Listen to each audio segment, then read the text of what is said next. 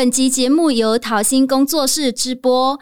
桃心是一个专业 Podcast 制作团队，有好几个节目荣登苹果热门节目排行榜，请大家点击资讯栏中的收听连结，查询桃心制作的优质节目。里面还有桃心的脸书粉砖和 IG 连结，欢迎大家追踪按赞。还有还有，目前我们各个节目的广告栏位都还有空位哦，欢迎有兴趣的厂商干爹干妈私讯或来信，一起支持桃心制作更多优质的节目吧。台湾进出 B Hi everyone, I'm Katie from the USA。大家好，我是来自美国的凯蒂。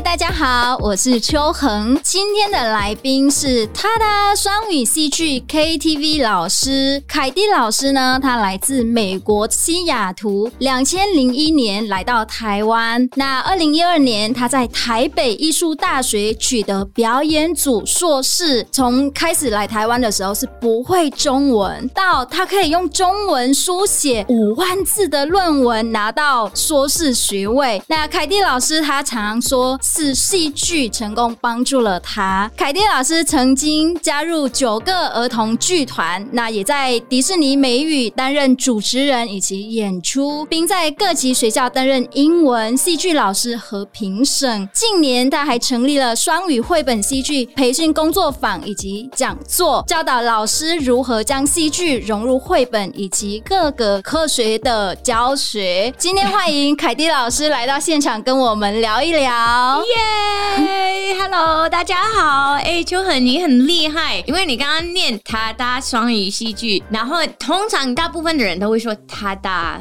双语，嗯、就是他搭，但他那他们不知道为什么叫他搭，是他搭就是你刚刚的那个语气，他搭，他搭，你念的好棒哦，好有戏剧的感觉啊！真的吗？谢谢，戏剧精神很强哎，谢谢老师，因为我其实我的英文不是很好啦，嗯、但是我是我自己觉得这个感觉好像是。一个很欢乐的，他的、嗯、跟你的个性很像。我希望我的个性是这样子，没错。嗯，每次看到凯蒂老师，我都觉得很开心。他都用很漂亮的笑容，然后说：“ 嗨，秋恒，很温柔。”哎，那可能就是因为我是美国人，我们美国人都是很爱笑。老师，你平常也是跟学生这样子吗？哦，我跟学生更夸张啦。我跟大人的要稍微收回。一点，因为大人会觉得尴尬，可是小孩子，因为我是以身体语言为主嘛，沟通，然后小孩子其实也是，他们还没有我们大人的语言能力那么好，所以你当然就是要很会身体语言跟他们沟通，他们才会快速的跟你连连接，做一些连接或者建立关系。对，所以我我一定是我一定是看他们的身体语言在告诉我什么，然后我会跟配合他们的身体语言，但通常我就是。会有点 可爱好玩的 动动来动去的，让他们觉得我是一个大大的笨蛋。啊，这样会比较容易吸引这个小朋友。所以这么说，老师的学生都是小朋友吗？其实我的学生，我教过的学生范围还蛮还蛮宽容啊。从真的是小 baby，可能几个月，一直到我也教过九十几岁的人，就是看不同场合，我就会。用不同的方法教他们戏剧的能力哦，哇！一开始我看到呃您的 IG 的时候有双语戏剧 KTV，我一直以为凯蒂老师有教美语，嗯，很多人会，很多人会。之前我在台北，因因为我刚来台湾的时候我就彰化八年，后来为了念研究所，因为台湾只有三所学校是可以接受我们外国人念戏剧研究所，都是刚好都是在台北，所以。我就不得不搬上来台北念研究所，然后那个时候我就开始找一些戏剧教学工作。台北有一个才艺补习班，他们刚好也是语言补习班，是。然后那个老板他是一个台湾人，他他在加拿大念音乐系的，所以他音乐是是 OK 的。他其实英文不是很好的，因为音乐的他们都是会乐乐音乐而已啊，他们语言方面没有那么特别强。但我记得他那时候有点在骗我，他就是说：“哦，你是戏剧老师，你可以来我这边帮我教戏剧啊，我帮我小孩子导戏啊什么的。我们这边有一个剧团，啦啦啦啦。”他我就说：“好啊，很好，很好。”然后他就说：“那你要用全英文跟我的孩子讲。”我说：“哎，可是戏剧其实有点难，全英文。”嗯，因为戏剧有很多成分是你要讲你的情绪啊，嗯、然后如果你还没有到很好的那个语言，其实有一点难诠释出来这个这英文个情绪。不够对的话，对，所以我就跟他们说，我我很很愿意让他们用英文来演出，可是上课的时候我们一定要双语啊，因为他们有时候我们时间不多啦，我是还是以戏剧为主，我不是以英文为主。然后后来他就说，哦哦好。好好好好，然后就过了几个月，他再招生，然后他，但我相信他一定是一一定要全英文，然后一定要英文教学，因为他这样子他才赚的钱，赚 赚钱的。是，然后啊、呃，后来他就跟我有点抱怨说：“哎呦，老师，你明明就是个白人，你为什么不好好教英文就好了？”嗯，他说：“你就只要出现在这些孩子的面前，好好讲一些英文，就可以赚很多钱。为什么你硬要在那边？”教戏剧，然后我就说，就是因为你们这种人，我才要硬要要教戏剧啊！因为对我来说，作为一个白人，我出现在这些孩子面前，然后就是在那边随便跟他们讲丢几句英文的话，那他们得到什么？他们只是得到一个刻板印象。嗯，我希望孩子就是看到白人，就是假设他是讲英文，然后看到黄种人，就假设他只会讲中文，因为这个会害到我们的语言沟通学习的环境。其实每一个人都可以讲各种语言，它跟皮肤的颜色没有关系。对，很多人会误以为我是英文老师，嗯、我 我从来不会觉得我是英文老师。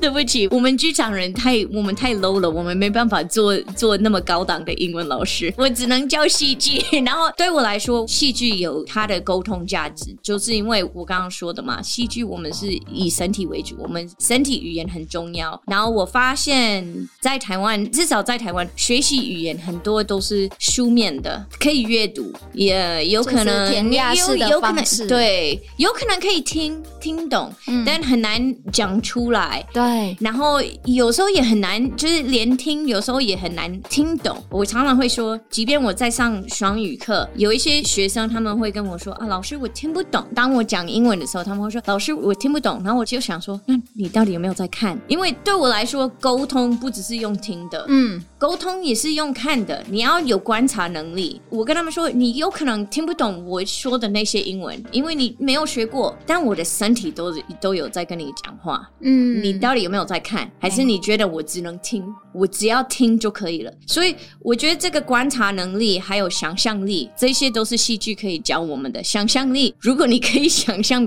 对方在说什么，那你就可以解决好多好多问题。这个我等一下也想要啊跟老师请教一下。嗯、那我现在要问老师的是，老师可不可以给我们唱一小段您曾经写的作品？因为大家知道吗？就是凯蒂老师他真的很厉害的，他都是把台湾的呃元素、本体的东西，比如说财神爷啊、玉山啊，放在他的歌词里面，然后拿来当内容教材内容教。学生，我觉得非常有用，因为呢，之前我刚刚教越南语的时候，我也是用一首叫《朋友》的歌，用它的旋律，然后用歌词是用越南语去去改变的，让学生学越南语，但是用他们熟悉的东西去学新的语言，我觉得很好用。嗯，对，所以我觉得老师的这种教学方法真的很厉害。老师可不可以给我们献唱一段呢？哦、好，我我刚刚选了一个一首我我自己。还蛮喜欢的，我我目前写了五十二首歌了，哇！但呃，这是我都是有加台湾元素在里面吗？每一首歌都是其中台湾的文化的一个题目，哇！那这一首歌叫做 Garbage Truck。就是垃圾车，好，因为台湾的垃圾车真的是很特别，很有代表性。我不知道越南是你们的垃圾车是怎么一回事。我们我们美国的只来一个礼拜只来一次，然后根本没有没有任何娱乐性在。它 根本没有歌曲啊！而且你出来到乐色是你前天晚上带到那个路边，所以你根本不会碰到邻居。嗯、在台湾，它就是一个八卦空间呢。然后你又有音乐可以陪伴你的，就是背景音乐哒哒哒哒哒哒哒。然后你就在那边聊这些邻居最近发生什么事情啊？每一天晚上都可以做，好好玩呢，真的很有趣。台湾台湾真的很有创意啦。那我就唱一小段啦。好，但我都没有乐器，我就清唱，有点有一点不好意思了。不会，我觉得你的声音就已经很有魅力了。我晚一点再给你电子档好了，整个完整的版的。好，When you want to throw your garbage out in Taiwan, first things first, you need to open your ears. Yeah. Hear the garbage trucks come most days near your home, but the only way to know they're near is to hear. For Elise, it's the garbage truck. For Elise, throw your garbage out. Then go home。哦，好好听哦！我就用原的原原本的那个给给爱丽丝的歌，就用它的旋律，然后就把它写成一个英文歌曲啦。哇，对，我好奇学生应该很喜欢这种上课方式吧？我都是这样子跟小孩子说，尤其是小孩子，因为戏剧这个词其实我觉得非常有趣。嗯，因为戏剧的戏就是玩嘛，嗯、它就是要玩的意思。那玩的英文就是 play，是对吗？那 play 当然就是玩的意思，可是 play 也有另外一个意思，在英文它是一出戏的意思。所以我觉得非常有趣，就是中文跟英文这这两个文化，这两个文化系统是历史以来很少会有接触到。嗯，但戏剧是一个很久以前就有的一个东西，两边都有，但他们都懂一个道理，就是戏剧就是要玩。所以我跟我的孩子，我跟我的学生，还有因为我也常常在。做老师培训或者家长培训，我跟他们说，戏剧的课程你必须得玩，嗯，那个是一个基础，它的它就是一个基础的一个成分在，嗯，你不能说啊偶尔在玩，我们每一每一课都在玩，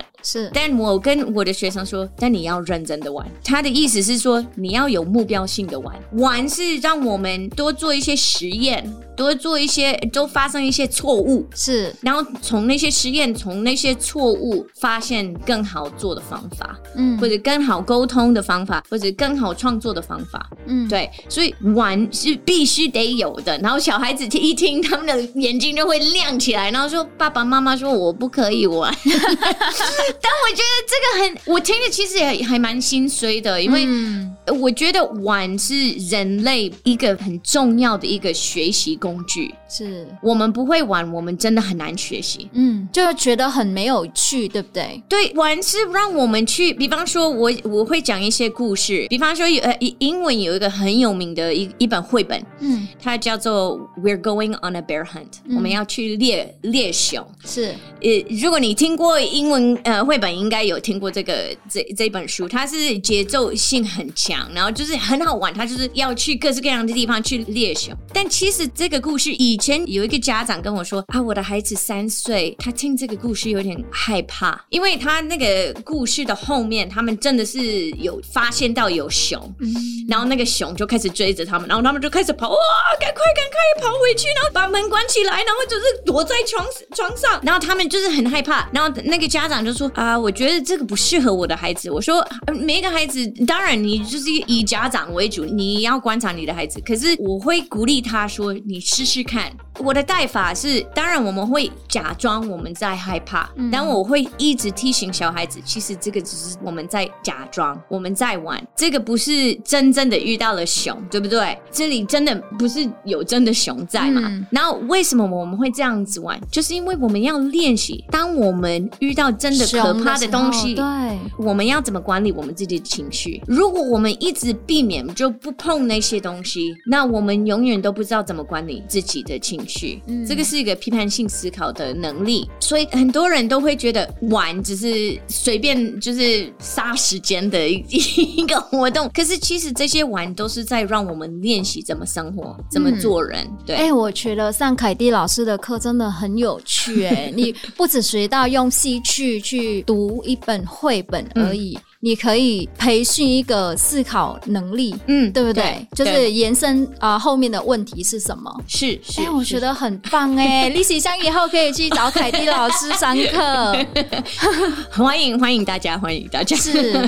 那回到刚刚老师前面讲的部分，就是你也有培训一些老师嘛？那我想要问的问题是，像比如说像我好了，我是一个很放不开的人，然后在上课的时候可能没有那么有趣。因为我自己是，我觉得是比较内向的，比较容易害羞的。是是，是，是。那老师在带这些老师，如果也跟我一样这样子的个性的话。嗯就是如何去带他们更有那种用戏剧的方式，嗯、或者是用表演的方式去、嗯、怎么说呢？就是更有感染力嘛。嗯嗯。其实我刚刚说嘛，戏剧课至少我自己的课，嗯、我主要会强调的部分是观察力、想象力，嗯，还有一个找乐趣，一定要玩。这三个就是我不管我教谁，我上什么课的内容，都一定要有这三个成分在。内向的人或外向的人，其实他们需要的还是这。三个都必须得服务到，服务到。那之前有一个家长，他也是一个老师，他就在跟我说：“哎，我我想要跟我的孩子教戏剧，然后他们在跟他们排练一个故事，他们自己写的剧本。那他说他的孩子是很内向的，所以他就是想要挑战他。他说我要给他一个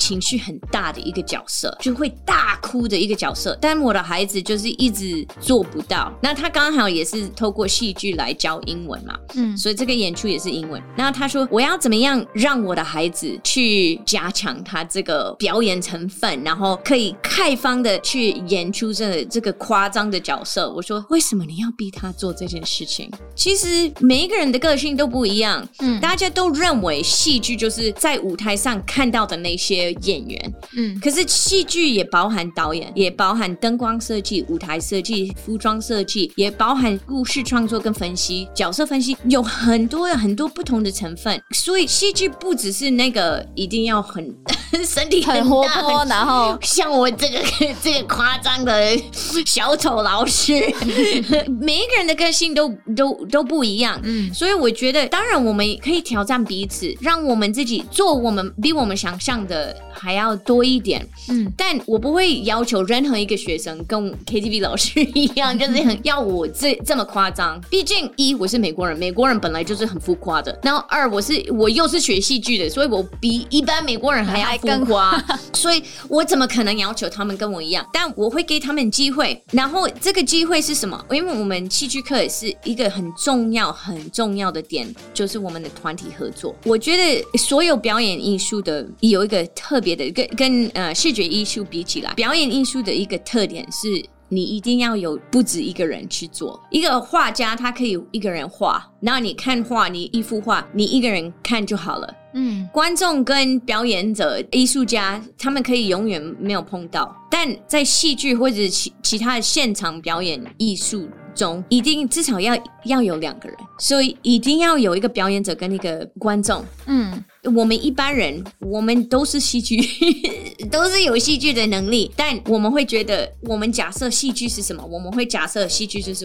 我在一个观众席看一个大戏。可是很多戏剧就是像我们现在在聊天，你现在是我的观众，可是你在讲话的时候，我是你的观众，嗯、就是一个交换角色互换。对，然后其实在一个课程里头，我会设计很多游戏，是让我们做这个角色互换，这样子其实。会比较安心，可以这样说，因为你知道，如果我是一般人，我不是 KTV 老师，嗯、如果我是我们就是同事，或者我们都家家都是家长，你也知道我不是什么专业的背景，我跟你一样，就是我就是个家长。然后我就是想要多了解要怎么用身体来跟小孩子接触，那我就没有那么多压力，我就没有在台上的那个压力。嗯，只要服务我对面这个人，不用服务所有人。所以一是给他们一个安全的环境，二没有要要求他做到多大。我会设计很多游戏，可能是团体一起表演一首歌，有可能是一个舞舞蹈啊什么之类的。我、嗯 oh, I don't know，就是看那他们的需求，但让他们先从团。团体建构之后，慢慢一个一个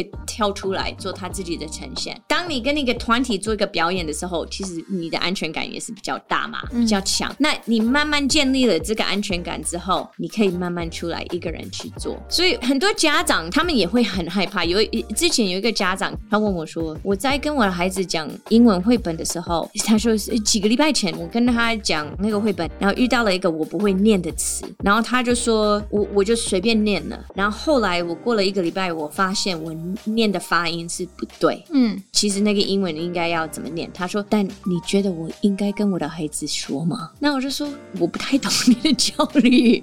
你跟你的孩子说有什么冲突吗？他怕说他的孩子会看不起他，或者会觉得妈妈不懂。那我就说：但地球上没有任何人是什么都懂，毕竟这个不是你的母语，这个是外语。”你的孩子怎么会以为你什么英文都会？你的孩子怎么会以为你什么动作都会？这些都是 OK 的啊。嗯，你的孩子看到一个跟他一样是学习者，那他就一个伙伴在吗？你们一起玩，你们一起做，我觉得这样子你就比较放得开，因为你才被允许可以发生错误。在戏剧里头，尤其是因为我也我也是一个即兴表演者，即兴剧表演者，特别在即兴表演者，然后很多家长跟小孩子的互动都是即兴的，所以非常适合。但在即兴表演里头，错误就是最好的礼物，它真的是 the best gift，因为你有这个错误，你就会有一些新的火花，你就会有新的方向可以走。如果你一直按着那个所谓的剧本，我要按着那个计划走，那你你的计划就是那样子，你就。没有发现，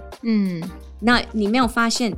印象就不会那么深刻。好喜欢，错误就是最好的礼物。对，对哇，今天听凯蒂老师聊一聊，然后就觉得我学到好多东西哦，学会一些表演的概念，然后就是如何用戏剧在啊、呃、融入在你的课程里面。我觉得对我来说非常有帮助，因为之后我在学校里面的话，如何去跟学生沟通这件事情，如何带学生认识越南语这个课程，我觉得非常重要。然后。然后还可以学会亲子关系，不要怕跟你的小孩认错，真的不要怕。嗯、小孩子他们的沟通语言就是玩，没错。所以你就是要也愿意跟他们玩，嗯，愿意跟他们玩。之前我有一个国中，他们找我要要去他们学校，我忘了是戏剧课还是英文课，反正他有有联络我说我们要你来这里教课，然后我说好。那我们就开始看那个 schedule 什么的，那个老师就跟我说：“哦，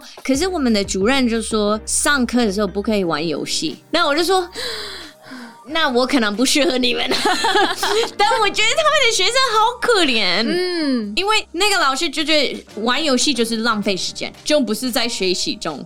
但我觉得你没有在玩游戏才浪费时间。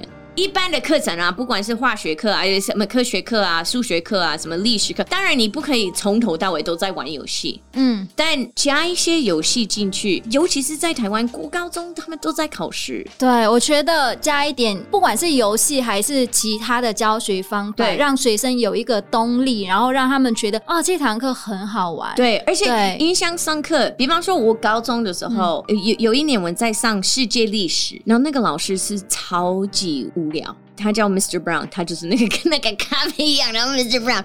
但他就是没有 Mr. Brown 那么让你那么兴奋，他是一个非常无聊的老师。但为什么会记得他？因为有一次我去上他的课，因为美国的教室是老师的家，不是学生的家，所以我们就会我们学生会换换教室。那我们进去他的教室那一天，他把所有的桌椅搬到别的地方去，嗯，只剩下教室的最后面那一墙两三张的长桌。他跟我们说：“好，每一个人拿出你们的笔记本。”跟笔，然后你们都要到那个长桌下面、嗯、底下底下挤在下面，一整堂课三十几个人都要挤在下面，就是根本没有空间。然后你就是要写在那边，他讲座呢，你就是要在那边写笔记。嗯、那他上什么内容？他那那一堂课是讲纳粹时代，嗯，犹太人要坐火车 是到那个集中营，所以他当然也不可能让我们就是好几天在那里，然后就没有地方上厕所，也没有食物可以吃。但当然没有那么惨，但他就是想要让我们体验一点点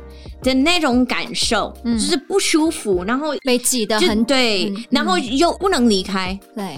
你说那个是玩游戏吗？他也，他也，我们也是，也不是在那边跳跳舞，然后唱歌什么之类。我们就是很认真在那边写笔记。可是对我来说，那个就是一个戏剧课。嗯，因为他是让我们体验扮演，稍微扮演一下那些人的状态。然后我到活到现在，我还记得 Mr. Brown 的那个 那一堂课，到现在还我还记得。如果他那一天没有上那那一堂课，我可能连他的名字都不记得。嗯，对，所以玩游戏不要那么夸张，或者就是在那边玩桌游什么之类的。当然那些也有他们的价值在，可是玩游戏是它的范围其实蛮大的。嗯，我们不要去想象它只是一个，就是让我们老师没有可以教什么，那我就跟他们玩游戏而已。哇，今天我被启发很多，让我回想当初，哎、欸，我刚开始教越南语的热情，也常常逼学生去角色扮演啊，去玩一些游戏。我觉得游游戏真的是非常好玩，然后让学生可以很记得这个老师的课程，然后下一学期还是要选我的课这样。